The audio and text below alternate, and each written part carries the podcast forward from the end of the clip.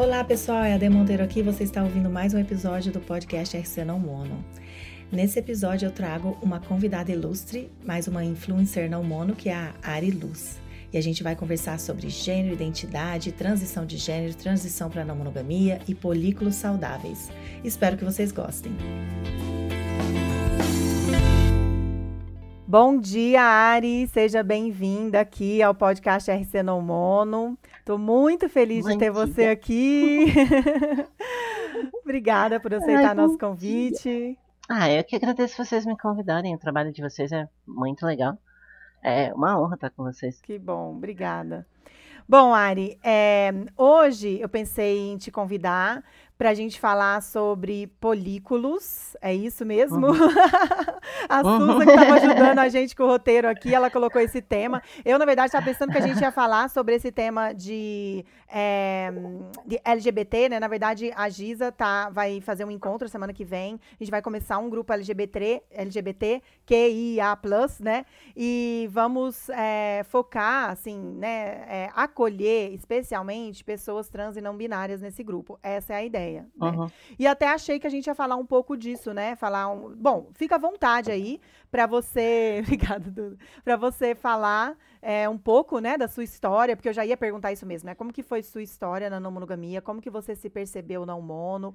E eu não sei, mas minha impressão é, porque eu venho te acompanhando há algum tempo, vejo você nos grupos, você é super ativa nos grupos.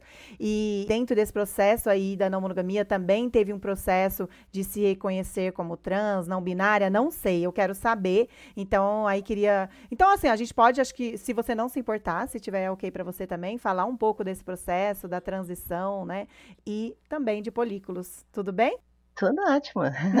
Na verdade, foi o que eu falei pra, foi o que eu falei pra Su, tipo, tem tanta coisa que a gente pode falar, uhum. né, que é, é, difícil escolher. Na verdade, o termo polículo é, foi quando eu, eu vi pela primeira vez, uhum. no, pessoal, o pessoal lá fora usa o polycule, né, isso. E na verdade a melhor tradução na realidade seria molécula, né? Porque tipo é uma mistura de poli com molécula.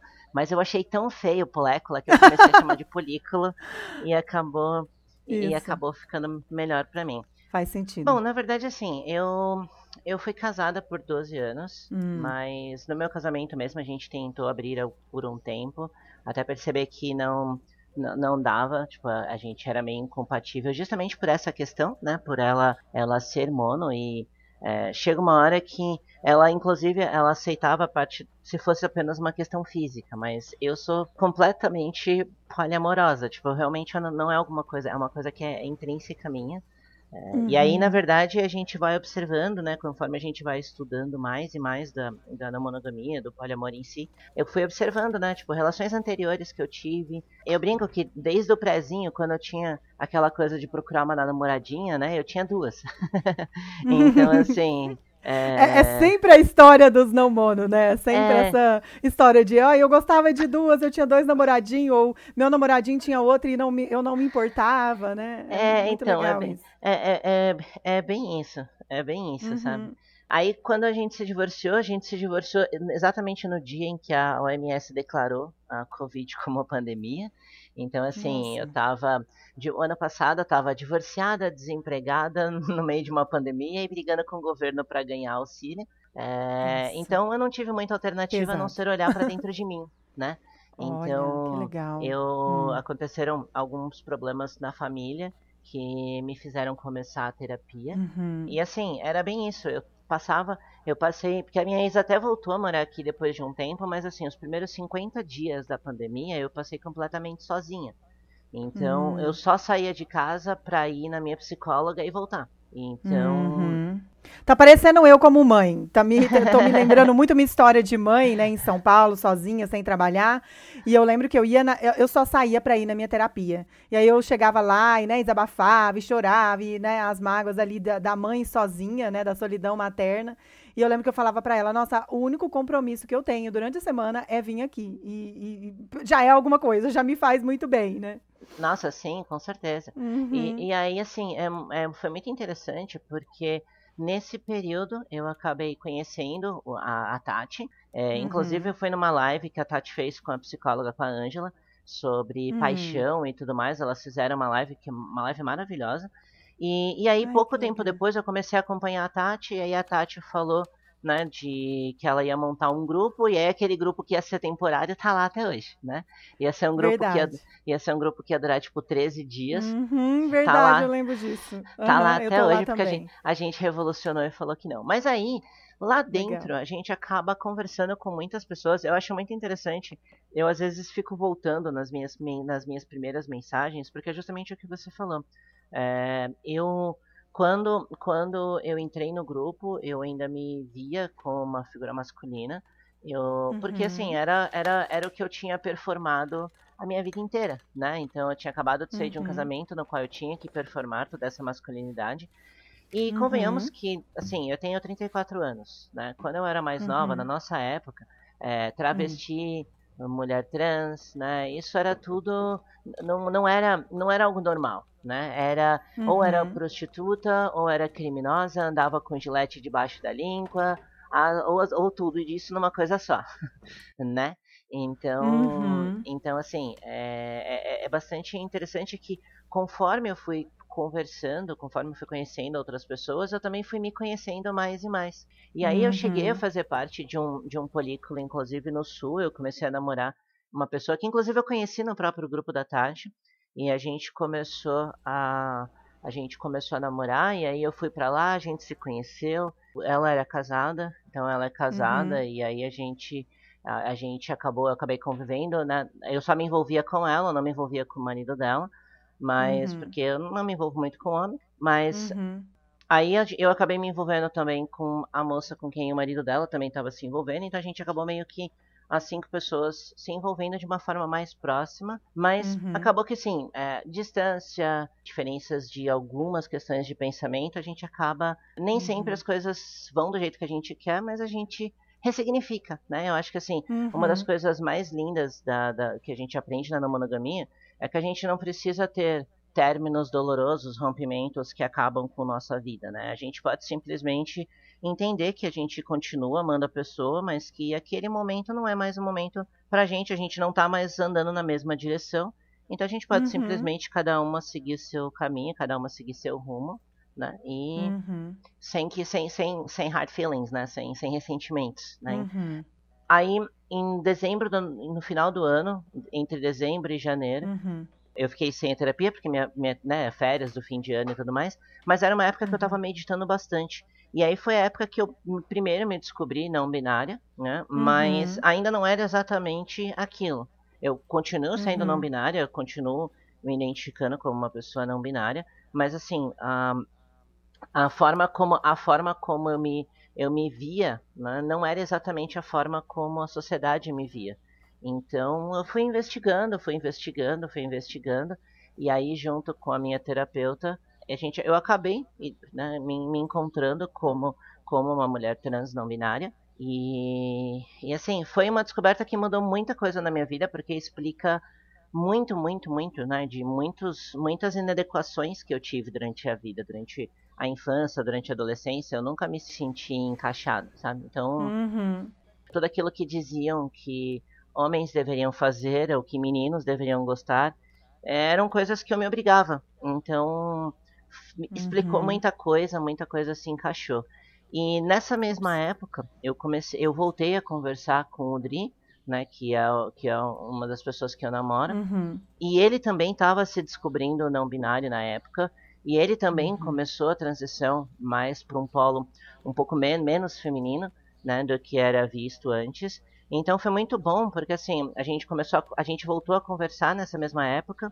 Ele veio passar um tempo aqui, depois ele voltou para morar mais uns meses aqui. E aí foi nessa época a gente começou a fazer a transição juntos. Então assim, eu comecei uh, experimentando as roupas dele, tentando me maquiar, sentindo como eu me sentia com uma expressão mais feminina. E, observando e como isso, que você se sentia. Exatamente, observando uhum. como eu me sentia, como eu me sentia em relação à reação das pessoas, a reação dele. Então, foi muito importante, foi muito importante é, eu ter alguém que estava passando exatamente pela mesma coisa que eu, né? Exatamente pela uhum. mesma coisa que eu, é, na mesma época. Uhum. E é uhum. muito raro, né? É muito raro isso.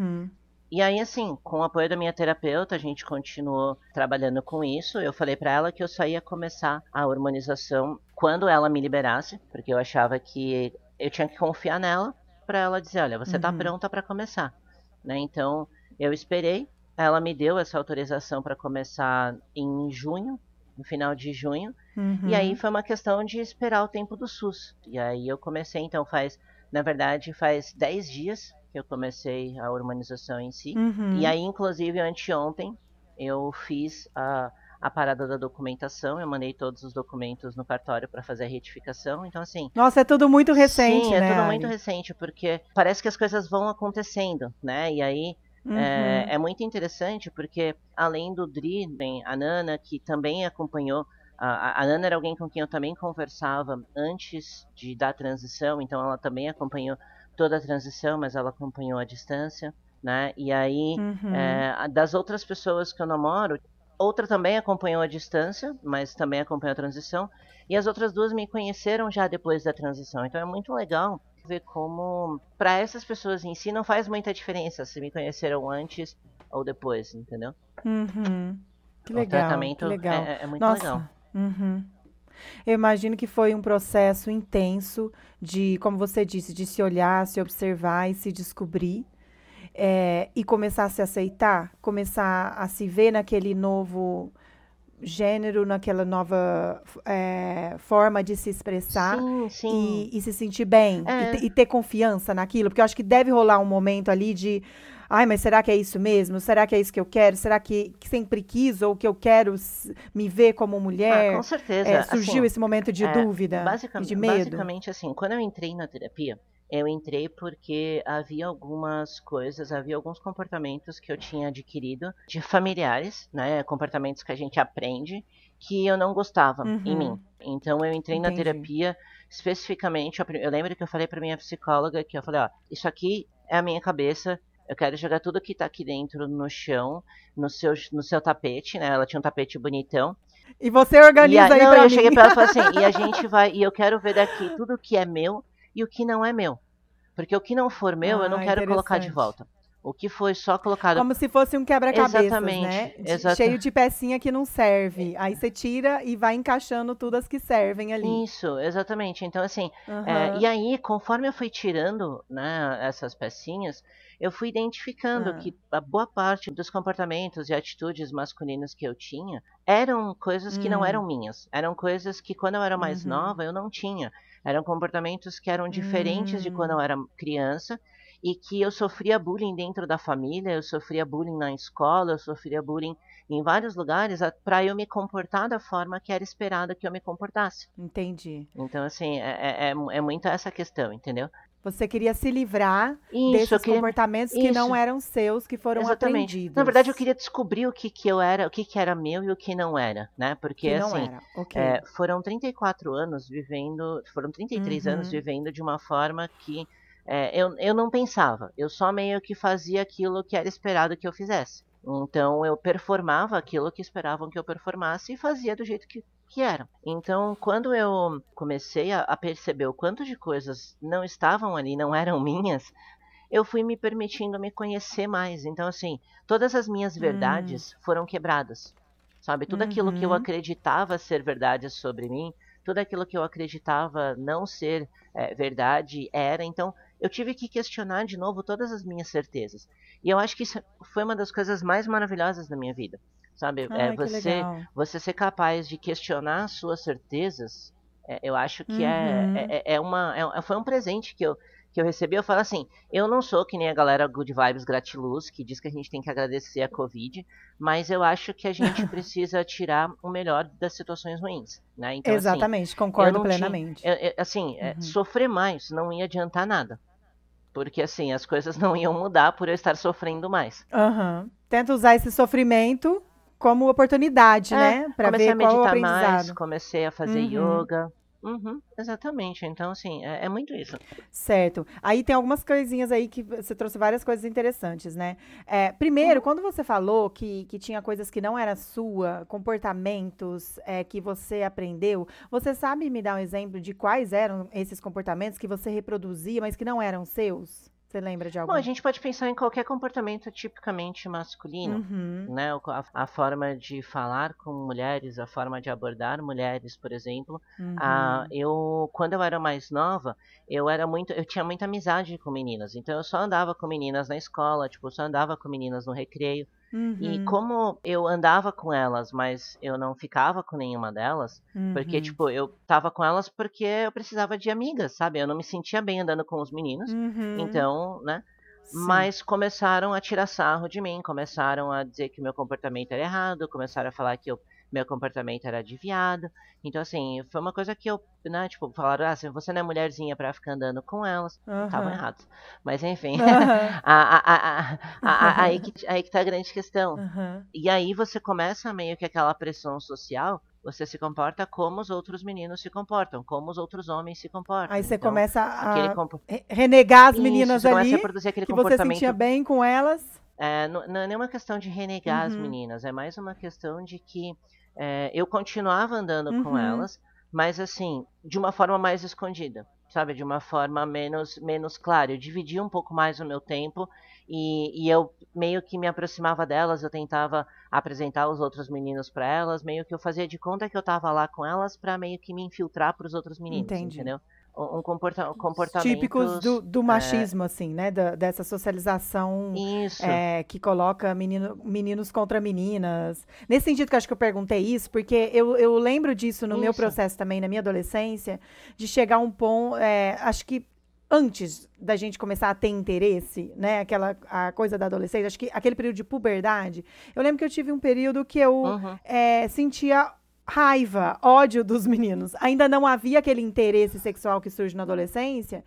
Então, porque eu acho que é muito construído na nossa cultura dessa coisa de rivalidade entre meninos e meninas. Que de, de você não poder ser amigo, sabe? Assim, tipo, eu eu falo com a minha Uhum. filha agora, mas você não tem amigos, meninos, filha? Porque ela só é, é sempre aquela, aquele clubinho da Luluzinha ali, né? E, e, e, e as crianças não são incentivadas a ter amizade com pessoas do outro gênero, sabe? É muito aquela coisa é, binária, né? Assim, normativa. Sim. E, e- então, por isso que eu te perguntei, assim, acho que às vezes para as crianças, às vezes chega um momento, enquanto novinhas, elas não, elas são inocentes, né? E elas são amigas de todo mundo, mas chega um certo momento que elas começam a, a se fechar ali nos clubinhos, né? E começam a, a rivalizar com o outro gênero. Enfim, acho que é tudo coisa da nossa cultura hétero e patriarcal, né? Sim, sim, é, é muito, é muito isso. ah, começa desde pequeno. Então, assim, é, a gente, infelizmente, assim, essa questão de papel e gênero. E, e é muito bizarro, porque, assim, por mais que eu performe uma feminilidade muito Uhum. maior, assim, eu, eu sou não binária porque eu sou, a gente chama de gender fei, né, que é o gênero fluido dentro do feminino. Então, assim, são vários gêneros dentro do espectro do neutro para o feminino. Eu não toco no, no, no masculino em nenhum momento. E é muito engraçado perceber isso, porque, assim, é engraçado perceber que, na realidade, eu me sinto completamente diferente de tudo o que de tudo que as coisas foram, entendeu? Então, assim, é, é- é, eu, eu, eu gosto do, do ponto em que eu tô hoje. Eu acho Uhum. que, assim, é muito interessante que quando sempre tinha aquelas coisas quando falava de homem, que as pessoas que né, tem sempre aquele pessoal que grita, ah, mas nem todo homem. Uhum. Quando eu sentia essa reação de ai, nem todo homem, era diferente da- dos, dos, dos homens com quem eu conversava que reagiam a isso, sabe? É, eu lembro muito que assim, eu, eu, eu li um, um tweet uma vez que dizia que as mulheres gritam quando sentem que não estão sendo ouvidas e os homens gritam quando sentem que não estão sendo obedecidos Hum. né? E aí eu me, eu, eu me liguei que, assim, que todas as vezes que... Foram coisas que a gente vai ligando os pontos, sabe? Todas as vezes que eu sentia necessidade de elevar a voz numa conversa, por exemplo, era justamente porque eu não estava sendo ouvida. Não era, eu não tinha vontade de que alguém me obedecesse, eu só queria ser ouvida, sabe? É, então, assim, a- os meus pensamentos internos, como eu fui... Eu sou juíza de futebol americano, Uhum. então, assim, é, eu convivi muito com, com uma masculinidade. Do... Assim, eu sou juíza de futebol americano e organizo torneios de videogame de Pokémon. Então, são dois universos que são cheios de masculinidade tóxica: o do esporte e o dos games. Ok, e você né? tá ali naquele Então, meio, assim, né? No... É, eu, eu tive a ali. oportunidade de Uhum, conviver, é, exatamente, com todo tipo de, de, de masculinidade, desde masculinidades saudáveis até masculinidade tóxicas. Uhum. E mesmo dessa forma, entendeu? Tipo, mesmo, mesmo assim, mesmo nas mais saudáveis das masculinidades, eu não me enxergava refletida ali. Então, é, esse processo foi um processo muito muito, muito, muito diferente. Profundo, muito, intenso. Muito... Mas o que eu tô sentindo é que você uhum. se encontrou aí em algum lugar e você tá bem nesse lugar. Olha, eu falo que assim, eu tô no melhor momento que eu já tive na minha vida. Hum. Só falta os dois maiores germes do país irem embora. né? É a Covid e o presidente. Uhum, então, exato. no momento em que uhum. esses dois maiores germes forem embora. Você está é, realizada. É, exatamente. Porque assim, todas as pessoas com as quais eu me relaciono é, estão vacinadas, então tá ficando cada vez mais seguro da gente estar tá junto. Tá todo mundo continua se cuidando, mas assim, com todo mundo vacinado fica mais fácil, simplesmente porque eu moro sozinha, então assim, é, eu não exponho ninguém, né? Uhum. Então não é, a minha tá todo mundo quando as pessoas vêm para cá, que é um lugar que tipo tá seguro. Uhum. É, então minha família inteira tá todo mundo vacinada. Eu tô num momento muito bom com as pessoas, com todas as pessoas com as quais eu me relaciono. Que ótimo. Você tá feliz, né? Você tá. É, eu, eu acho que assim. Se encontrou é, aí, é, eu, acho, eu acho bizarro, eu acho uhum. bizarro falar isso no momento que tá tão ruim para tudo, mas uhum. no meu momento pessoal, eu acho que eu consegui né, fazer uma boa caipirinha do limão que a gente recebeu. que ótimo, isso é positividade, né? Mas acho que é por aí mesmo, né? Não adianta a gente se afundar ali e se enfiar no buraco e ficar se remoendo ali na tristeza é, tem muita coisa triste acontecendo, mas é, o que, que a gente pode fazer para melhorar um pouquinho esse clima aí e, e talvez cuidar da gente para a gente poder cuidar dos outros, entendeu? De quem, de quem não, não tá mal e não tá conseguindo ver nada positivo. E eu uhum. acho que você e, e, muitos de nós, né, eu me vi também muito nesse, nesse processo de uma avaliação profunda de mim mesma, entrar ali nos meus processos e me entender e me questionar essa pandemia e esse isolamento nos ajudou nesse sentido, né? Uhum. É, você mencionou uma palavra, assim, eu não sei o nível é, de conhecimento sobre gênero e sexualidade do nosso público, né? Assim, vou precisar uhum. entender mais isso. A gente começou a fazer o podcast agora, mas é, tem algo, algumas coisas eu já ouvi, outras também é no, são novas para mim. Por exemplo, quando você fala do gênero, gender fay, achei interessante. Uhum e antes de falar do gender fake, queria que você explicasse melhor é, a questão da, da, performance, né? Que eu lembro de uma vez, ir numa mostra de cinema lésbico e tal, e as mulheres estavam falando disso, né? De performar feminilidade ou performar masculinidade. E como que isso afeta as pessoas não binárias, em, é, ou as pessoas transgênero. Uhum. Porque algumas performam aquele gênero, algumas não, né? Como, como que é essa coisa da performatividade para você, Ari? Bom, assim, uh, na verdade, é, hoje é, é, muito interessante. Tem as meninas do Garotrans, é um podcast maravilhoso sobre pessoas trans. Ela tem, uhum. Elas têm um episódio que o título é Estou xereca o suficiente? Né? Porque elas comentam que, assim, nós temos uma preocupação que as pessoas cis não têm. Uhum. Por, por exemplo, para uma pessoa cis, o banheiro que a pessoa vai utilizar nunca é uma questão, nunca é uma dúvida. Você simplesmente, você chega no shopping, você chega no restaurante, você chega no aeroporto, você vai no banheiro que está marcado o gênero que deram para você quando você nasceu. Oh, no okay. nosso caso, a gente, a gente nunca sabe se vai ter alguma pessoa transfóbica dentro do banheiro que vai simplesmente começar a agredir a gente pelo simples fato da gente entrar no banheiro. Uhum. Então, assim, isso é uma realidade que, uh, que as pessoas dos dois lados passam. Né? Você uhum. nunca sabe, uma, uma pessoa transmáscula ela nunca sabe quando vai ter um abusador, alguma coisa que vai vê-lo como uma figura feminina e vai atacá-lo dentro do banheiro. Então, Sim. a gente. Esse, esse é, é, o tipo, séria, né? esse, esse, é o, esse é o tipo de preocupação, por exemplo, que uma pessoa que é cis não tem. Então, quando eu, sa eu vou sair de casa, por exemplo, eu sei que todo mundo se preocupa, ah, como é que tá meu cabelo, ah, como é que tá, como é que estão meus pelos, ah, como é que tá meu rosto e tudo mais. Mas assim, no meu caso, a, alguém me ver com pelos no rosto significa que a pessoa nunca vai me chamar pelo gênero que eu me enxergo, pelo gênero uhum. que eu me vejo. Ela nunca vai me ver da forma como eu me vejo. Então, assim, é, é, é, é o tipo de coisa que é, é bastante complicado, então a gente acaba tendo que performar mais daquilo que é esperado performar mais daquilo que é esperado. Então, assim, você é pra mulher poder e você se é mulher, ver mais ponto. Aceita. Tipo, ninguém vai questionar. ninguém vai questionar que você é mulher. Mas no nosso caso tem muito isso. Gente, então, é, tem, tem, comportamentos, por exemplo, a questão da masculinidade. Hum. O homem hétero, cis, branco, ele está no topo dos privilégios do patriarcado, certo? Uhum. Mas, ao mesmo tempo, para que ele possa se manter ali, é exigido um, um, uma quantidade absurda de comportamentos. entendeu? Então, assim, eu sempre, eu costumo brincar que, assim, o, o, o homem hétero cis, para ele conseguir se manter ali, ele tem que estar tá sempre é, dupli pensando, sabe aquele conceito do 1984, do dupli pensar?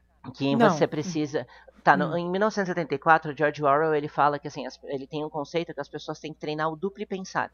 Que hum. elas pensarem uma coisa, que é o que elas hum. pensam de verdade, mas elas têm que pensar outra coisa por cima, que é para os robôs que leem a mente não identificarem o pensamento dela. Ah, então seria assim: se você não gosta do governo, você até pode pensar isso no seu íntimo, mas o seu pensamento externo tem que ser que você ama o governo, porque senão você vai ser perseguida. Então, uhum. basicamente é isso, tipo, tudo que o homem vai fazer, tudo que o homem hétero vai fazer, ele fica se questionando se aquilo é macho bastante, se vai fazer alguém questionar a masculinidade dele, se uhum. aquilo não uhum. parece coisa de mulherzinha, porque é isso, a nossa sociedade considera que atitudes mais próximas do masculino são positivas e atitudes mais próximas do feminino são negativas. Uhum. É, você pode ver que elogiam, elogiam mulheres nos negócios, por exemplo, de acordo com aquelas que performam de características mais masculinas, né? Então, uhum. é muito complicado isso, né? Então, assim, é, é, é uma pressão enorme para performar né, de acordo com os tipo padrões culturais, né? Exatamente. Porque agora a gente está, né, principalmente é, falando sobre não binariedade, questionando os gêneros, né? Essa binaridade de gênero, a gente está questionando vários desses dessas características consideradas masculinas e características consideradas femininas e misturando e trocando, falando, não, por que, que né, você ser sensível é uma característica feminina? Por que, que você ser delicada e carinhosa é feminino? Por que, que isso não pode ser uma característica masculina? Por que, que, uhum. que não é macho chorar? Por que não é masculino chorar? Bom, a gente está tentando questionar tudo isso e trazer novos conceitos aí, né? Uma nova visão, sei lá, do masculino feminino, ou, ou mesmo desconstruir aí o gênero, né? Acho que tem toda uma reflexão e, e, teorias sobre, sobre a questão do gênero. Mas voltando à questão de per, da performatividade, o que eu senti é o que você está falando assim, as pessoas trans têm uma preocupação muito melhor em performar para que, que sejam performar o gênero a que elas se veem pertencentes, né? Para se sentirem aceitas e para se sentirem mais seguras. Porque Sim, se elas não performarem, isso. elas correm mais riscos, né? Como você está colocando aí a questão do banheiro, né? Uhum.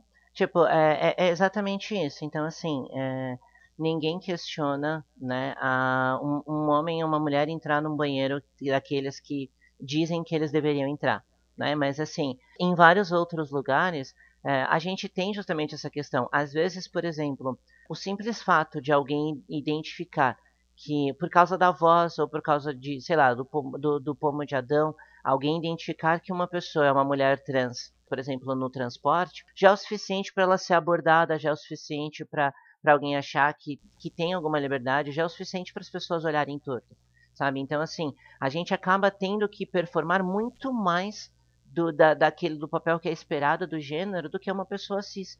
Com e, certeza. E isso é cansativo. E é um desgaste, né? É um desgaste é, emocional, é muito cansativo. Né? E energético. É muito cansativo. Uhum. Que, nem essa, que nem essa questão que você falou dos gêneros, né?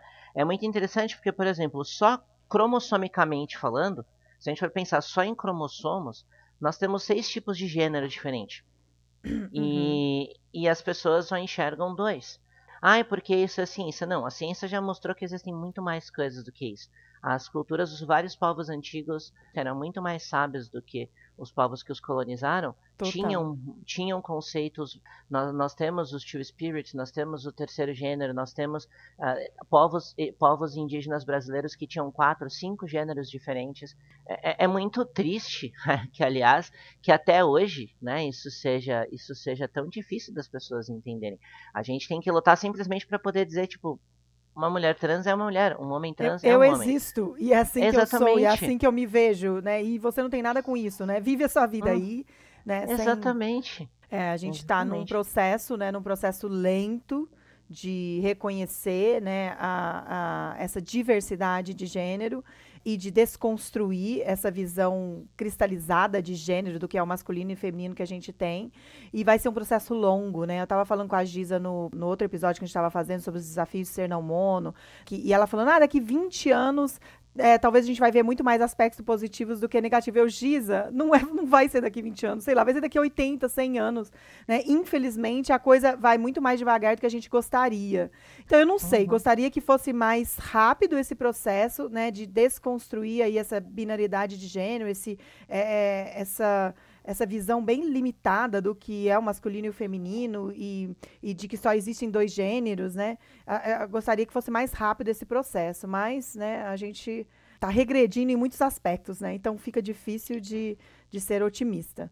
Mas estamos nesse trabalho, né, Ari? Estamos nessa ah, luta, sim. no ativismo, né? Eu vejo Olha, muitas... eu, vou ser muito, eu vou uhum. ser muito sincera que, assim, eu tenho esperança para as próximas gerações. Eu tenho eu, uhum. cinco sobrinhos que já estão entre 16 e 22 anos. Eu tenho cinco sobrinhas nessa faixa etária.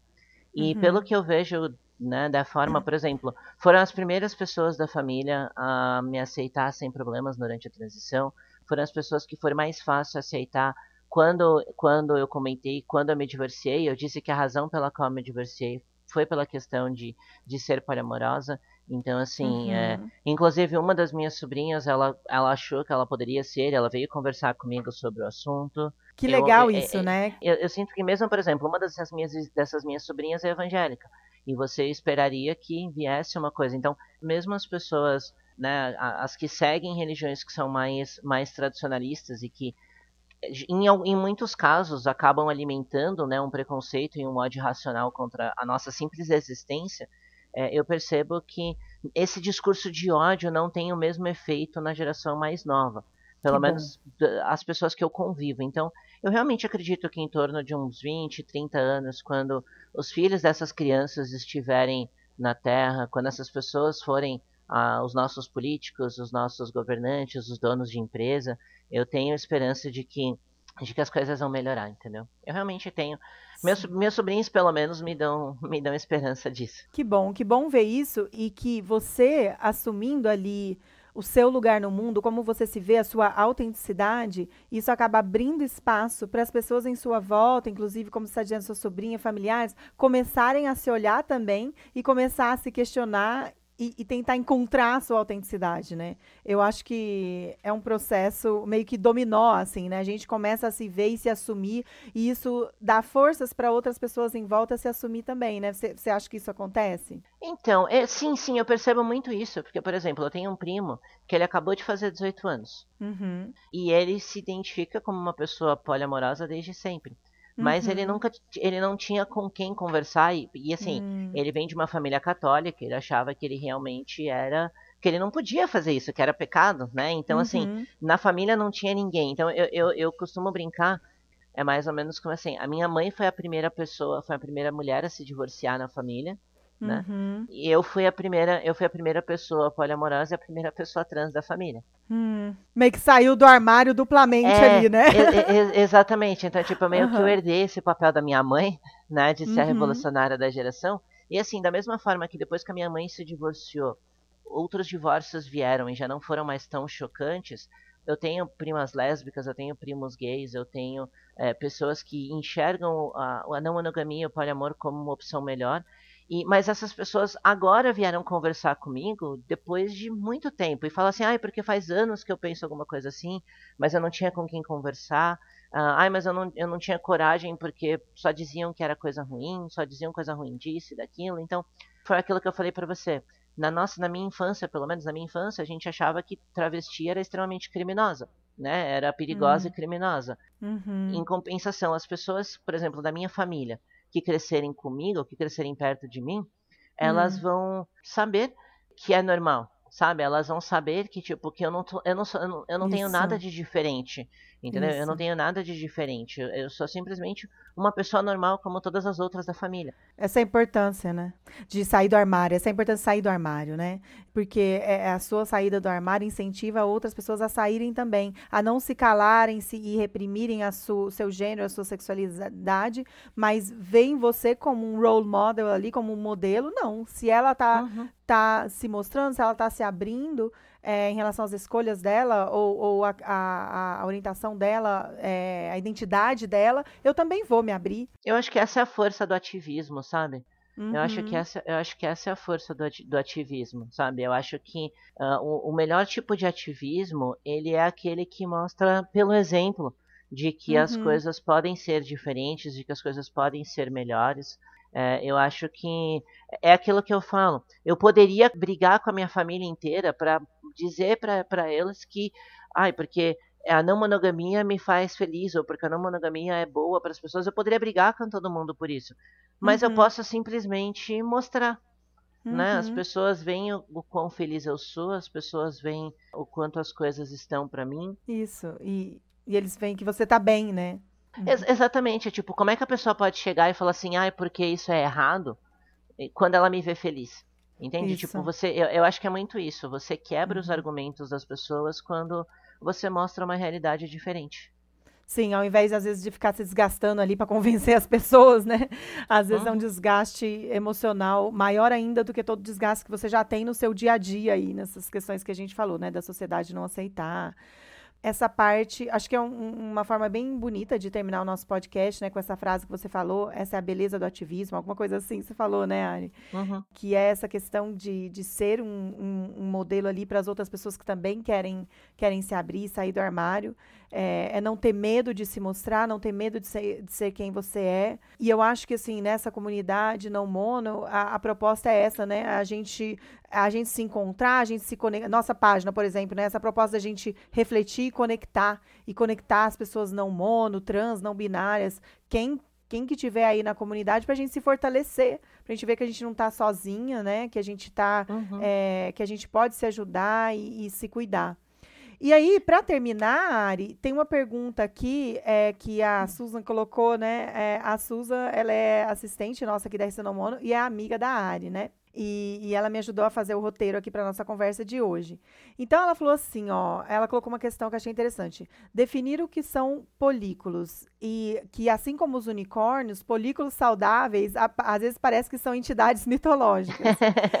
Seria possível existir uma situação em que a interação entre os amores, metamores e todos em uma rede relacional seja pacífica e positiva? Como que é isso aí nas, nas suas relações ou no seu, no seu polículo, Ari? Como, como que funciona para você? Olha, é, é, muito interessante essa pergunta, porque eu também não acreditava que era possível, porque uhum. de verdade, assim, é muito difícil encontrar é, pessoas que consigam ir além. No caso de pessoas mais identificadas com o masculino, que elas consigam ir além daquele sentimento de posse, uhum. né, de que uhum. tudo está no controle dele. Uhum. E ao uhum. mesmo tempo, a, as pessoas que são mais identificadas com o feminino, a gente tem. A sociedade estimula muito a rivalidade feminina. Então, é, geralmente é muito difícil encontrar algum lugar onde tenha esse equilíbrio. O primeiro segredo é todo mundo fazer terapia. Assim, Ótimo. É, eu acho que assim, Perfeito. essa é uma grande diferença. Todo mundo faz terapia. E sim, uhum. assim, eu vou, eu vou dar um resumo muito, muito claro para você ter uma noção. É, Eu na semana, na semana passada, durante o feriado, a, a Aya, que é uma pessoa que eu namoro, foi passar uma semana na casa da Nana, que é uma outra pessoa que eu namoro. As duas não se namoram, elas, elas são muito próximas, mas elas não se namoram. Uhum. Uh, enquanto. E aí a Sabrina, que é a outra pessoa que eu namoro, estava aqui comigo. Uh, uhum. E ela tava, tipo, junto comigo, mandando mensagem de áudio pra Carmen, que é a outra pessoa que eu namoro.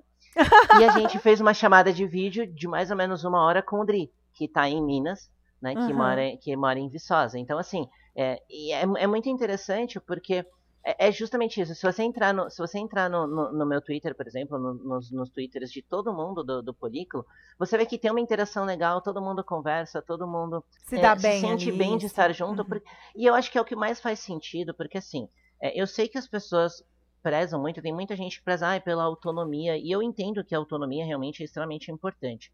Mas eu acho também não é porque você gosta de alguém que você. Eu acho que esse é o grande ponto. Não é porque você gosta de alguém que você precisa se relacionar com essa pessoa. Eu penso hoje, todas as vezes, assim, existem várias pessoas que eu gosto e que eu enxergo que elas não. Eh, que nós estamos em momentos diferentes da vida, ou que nós não somos compatíveis para efetivamente ter uma relação mais profunda.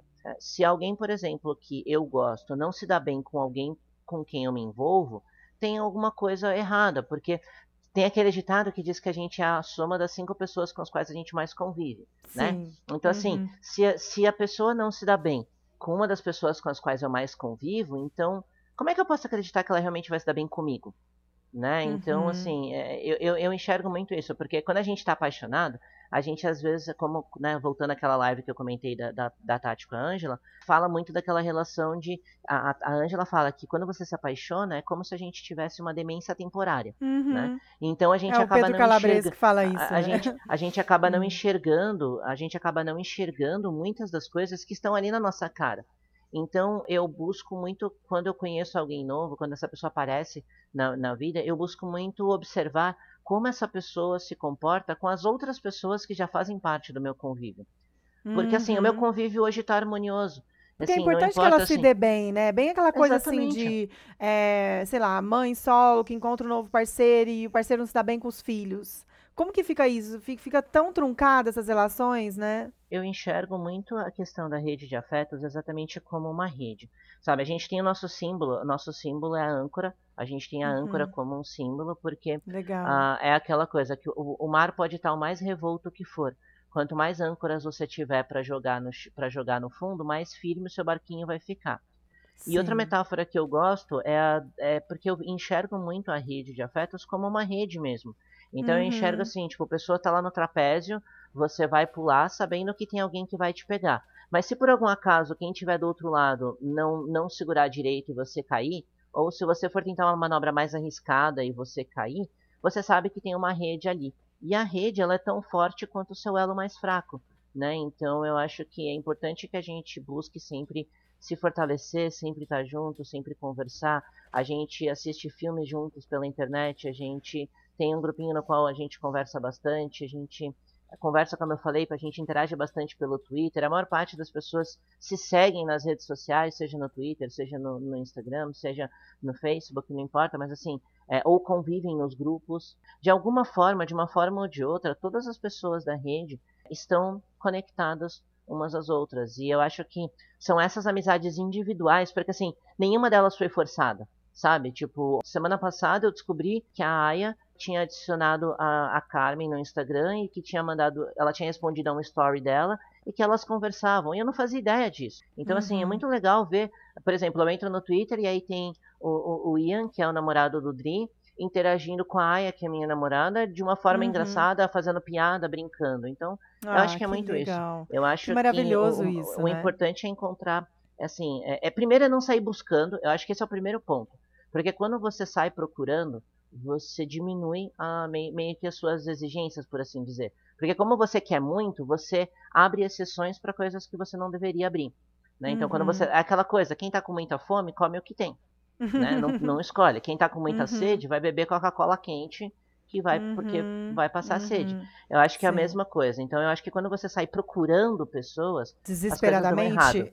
eu acho que você tem que cuidar de você. Isso, exatamente. Acho que isso tem a ver com a autonomia afetiva, né? Você se cuidar e não sair no desespero, né? Tem aquela Uhum. frase, né? Tipo, de onde eu não posso ser, eu prefiro não estar. Então, responsabilidade afetiva, ela Uhum. deve começar com você, né? Você deve ter responsabilidade afetiva consigo mesma primeiro, do que com as outras Uhum. pessoas. Então, eu, eu acho que é muito isso, sabe? Eu acho que é, é pensar assim, o quanto eu vou precisar me esforçar no sentido de mudar de mente, é de forçar coisas a serem diferentes para eu me encaixar nessa pessoa. Porque Isso. você não precisa se encaixar a ninguém.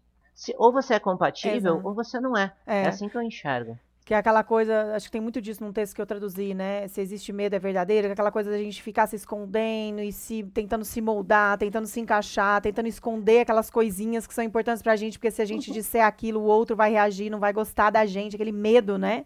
É, de ditado perder é o outro, né? Se eu, preciso, se eu sentir que eu preciso pisar em ovos para falar com alguém, significa que é o momento de eu terminar a relação com essa pessoa. Porque assim, se- a Uhum. partir do momento no qual não existe mais, eu não sinto mais conforto, eu não me sinto mais confiante em dizer para a pessoa tudo aquilo que eu penso, sem ter medo de uma represália, porque eu sei hoje que com todas as pessoas que eu namoro, eu posso falar absolutamente qualquer coisa, ah, Uhum. assim, não gostei disso que você fez. A gente vai resolver a situação, passou aquele momento, passou. E assim, se a gente tiver um desentendimento algum tempo depois, ninguém vai puxar de volta a briga anterior, porque aquilo realmente passou. Entendeu? Uhum. Então eu acho que é, eu acho que é muito isso. Eu acho que é, é, você- se você tiver medo de falar alguma coisa para alguém, se você tiver que Uhum. pisar em ovos para falar com alguém, tem alguma coisa muito errada nessa relação, porque sem transparência, eu acho que assim, a nossa relação, acho que assim, a gente tem duas regras básicas. Uma, que se houver penetração, as pessoas vão usar preservativo, porque é uma questão óbvia, né? Não deveria ser nem uhum. falado, mas assim, uhum. é uma uhum. regra que é uma regra bem óbvia. E a segunda é a transparência. A gente é transparente, a gente é honesto sempre. Então, assim, em, por exemplo, vou passar o dia inteiro sem conversar com ninguém porque eu, tô, eu não tô bem. Eu mando uma mensagem e falo, gente, hoje eu não tô bem, eu vou passar o dia sumido, tá bom? Para ninguém ficar pensando, ai, será que eu fiz alguma coisa? Ai, uhum. o que, que será que uhum. tá acontecendo? Não, a gente é claro, a gente é transparente, a gente fala. Sem isso, se eu tiver que adivinhar o que a pessoa quer, se eu tiver que adivinhar, deduzir as coisas, não dá para me relacionar. Então eu acho uhum. que esse é o, a comunicação clara e efetiva, eu acho que um, um pouquinho de conhecimento de comunicação não violenta ajuda bastante. Especialmente uhum. para você também se entender e comunicar melhor para as outras pessoas aquilo que está dentro de Para esse processo de transparência, né? Assim, para essa uhum. transparência não vir com crueldade, mas uhum. com gentileza. E por isso que eu acho que é legal também, né? é ter um pouquinho da, dessa ideia da comunicação não violenta, né?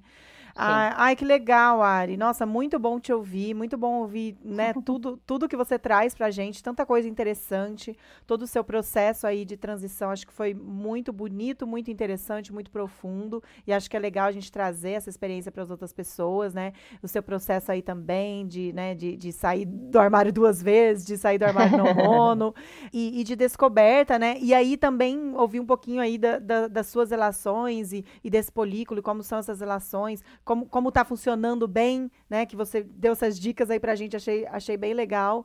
É, é um prazer te ouvir. Acho que você tem ah. muito a contribuir aí para a comunidade. Estou super feliz de ver você na tua página, você né, nesse ativismo mesmo. Eu acho que é, é, importante, né? Ter pessoas aí é, como você abertas, falando sobre o assunto, é, é, informando. Eu vejo lá no grupo da tarde do Telegram como que você é, ajuda o pessoal ali, né? Responde as perguntas, modera o grupo, é, recebe, acolhe todo mundo. Então eu acho isso maravilhoso. É, briga obrigada por ser você, por ser assim, e por estar aí, né? Fortalecendo a comunidade e por ter aceito esse convite de vir, de vir conversar com a gente hoje. Muito obrigada, ah, eu, Ari. Eu agradeço o convite. Eu acho que assim, no, no momento em que as coisas estavam piores para mim, o grupo uhum. da Tati foi um, foi um lugar onde eu podia é, sair de dentro de mim, né? Sair de mim, sair da, da, do isolamento que eu tava e uhum. conversar com outras pessoas, testar teorias, porque assim,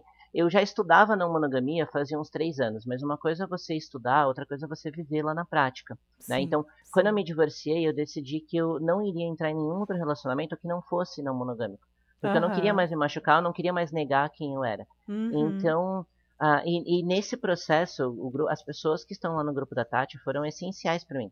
Então, uhum. poder, eu acho que assim, poder retribuir é, é, maravilhoso, porque eu acho que é isso. Eu acho que esse, esse meio é um meio que tem. Às vezes é difícil saber em quem confiar, às vezes é difícil ter a informação de uma forma imparcial, de uma forma mais tranquila. É difícil, às vezes, ter pessoas que tenham paciência com quem está no meio da transição. Tem gente que acha que você tem que entrar na monogamia e já ir para a anarquia relacional logo de cara. E assim, uhum. a gente uhum. sabe que é um processo, sim, né? Você sim. não vai entrar, você não vai entrar na academia e no primeiro dia sair fazendo crossfit, né? Você precisa ter um processo para chegar lá. Então Isso, é a mesma exato. coisa. Então, assim, uhum. assim, eu acho que. Tem um trabalho eu, eu interno, acho... né? Emocional é, ali que a gente então, precisa fazer para chegar onde poder, a gente quer. Poder retribuir, poder uhum. retribuir isso para a comunidade, eu acho que, que é, é, é gostoso. Então. É, Ai, que bom. Que bom, Sempre Ari. Se quiser, só chamar. Tá certo, querida. Gratidão, muito obrigada por estar aqui com a gente. E a gente se vê, a gente se vê logo. Logo, logo você vai estar aqui com a gente, ou fazendo live também, quem sabe, né? Vamos lá. Um beijão, tudo de bom para você. Beijo.